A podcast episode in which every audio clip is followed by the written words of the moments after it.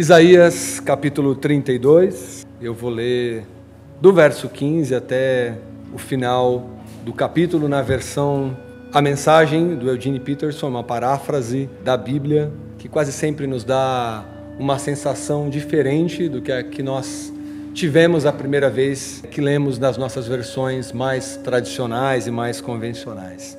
Isaías 32, a partir do versículo 15, dizem assim: Sim, chorem e se entristeçam, até que o Espírito Santo seja derramado sobre nós lá de cima.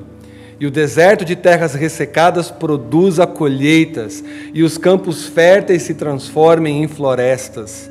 A justiça tomará conta das terras desertas. O direito construirá sua casa nas terras férteis. E onde há o direito, existe paz, e a descendência do direito vida tranquila e confiança interminável. Meu povo habitará uma região pacífica, em casas seguras, jardins sossegados. A floresta do seu orgulho será derrubada. A cidade que só quer mostrar seu poder será arrasada. Mas vocês desfrutarão uma vida abençoada, plantando campos e jardins bem irrigados, os animais pastando livremente.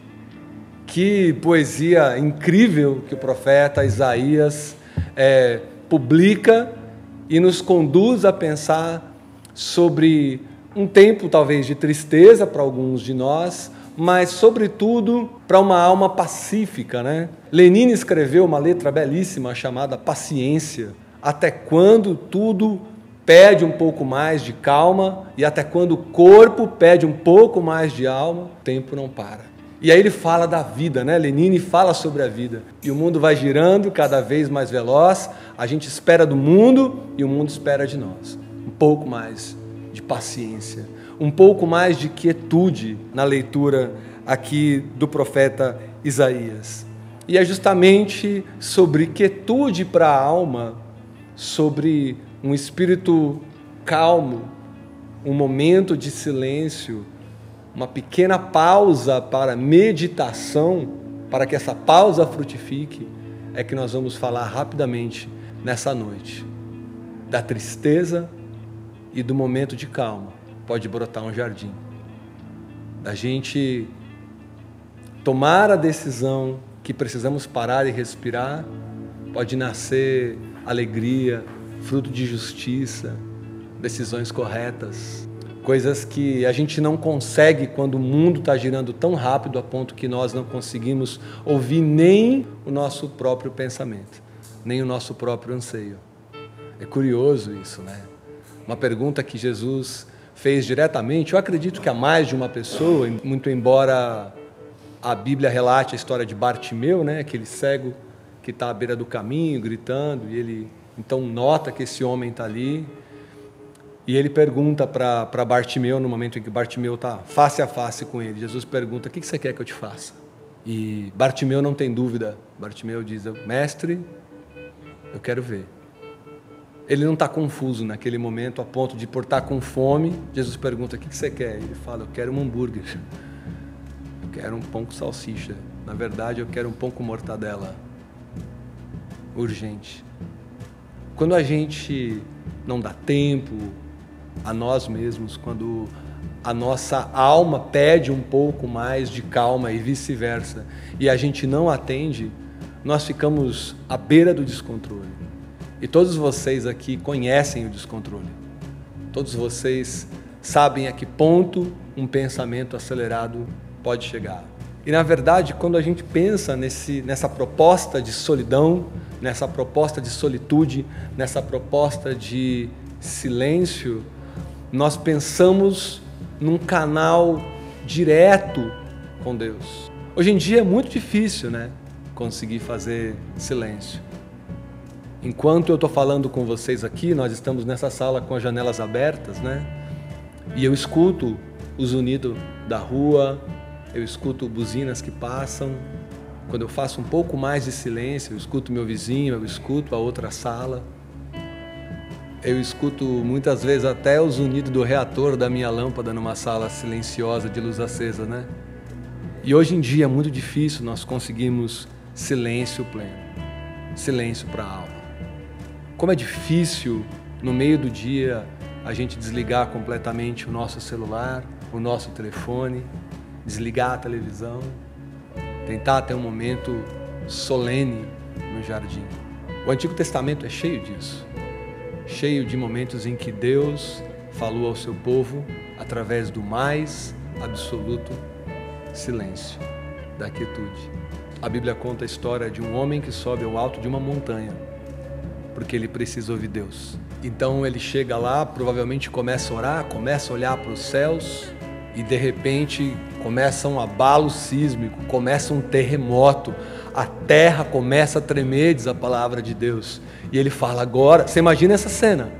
Ele está lá olhando para o céu, de repente o chão começa a vibrar, aquela pedra rolando de cima da outra, olha para o chão, a poeira balançando, e acho que, né, se ele fosse um crente, entre aspas, avivado do nosso tempo, ele já estaria, aleluia, Deus está chegando.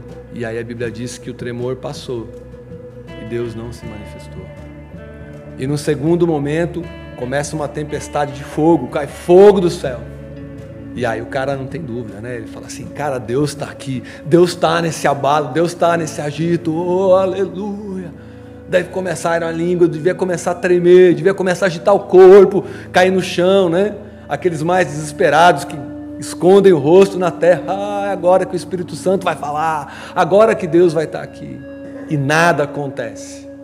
Um saudoso pastor lá de São Paulo dizia que a boa carroça não faz quase nenhum barulho, né? A gente pensa, não, carroça que é carroça tem que. Não, a boa carroça, bem construída, de rodas bem lubrificadas, não faz barulho.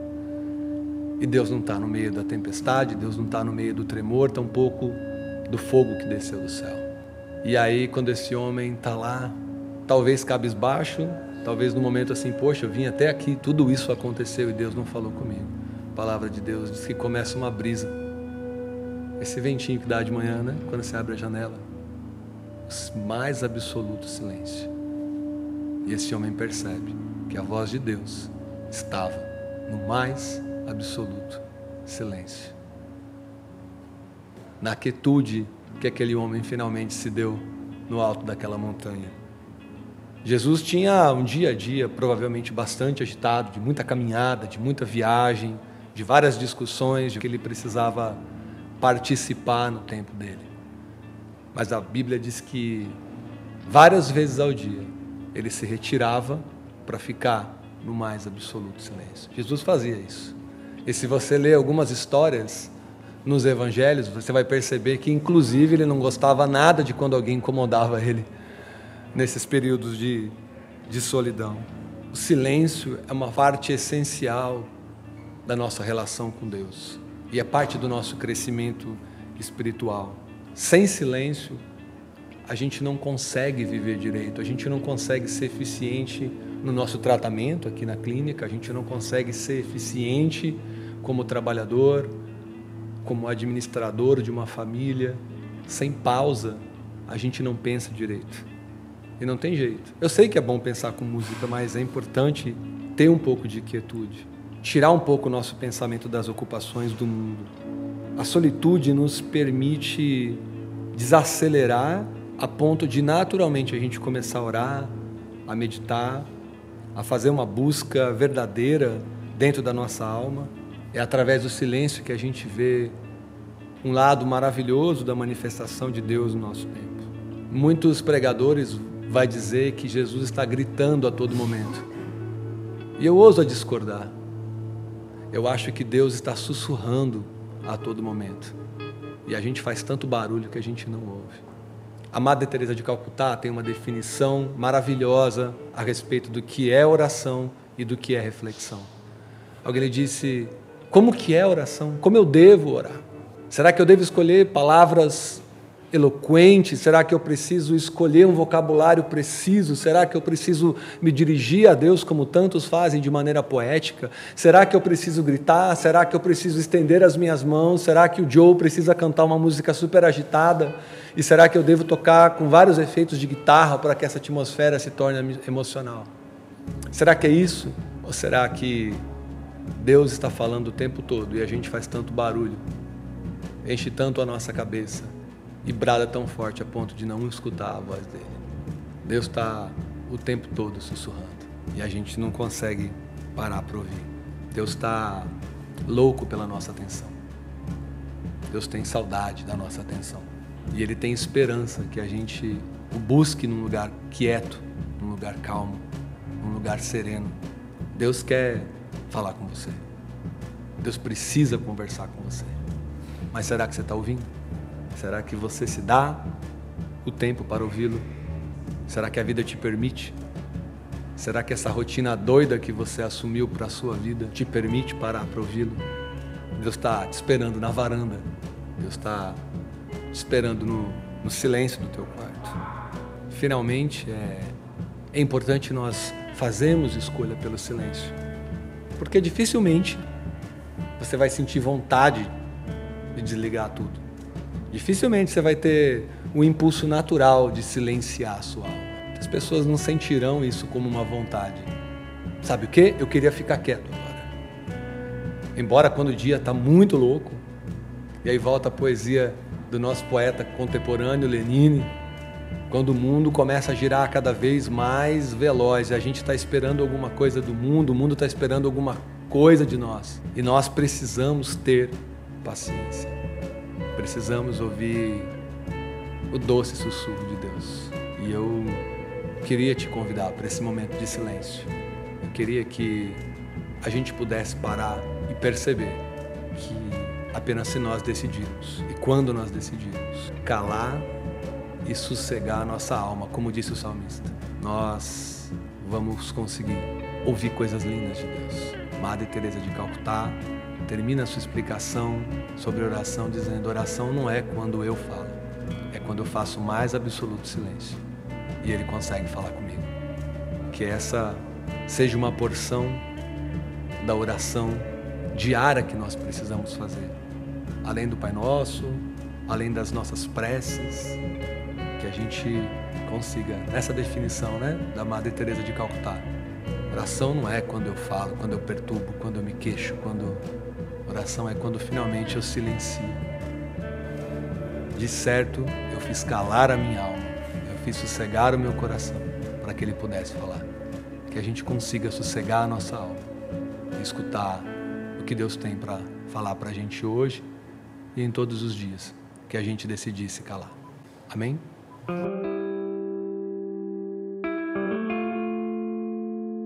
Urbana.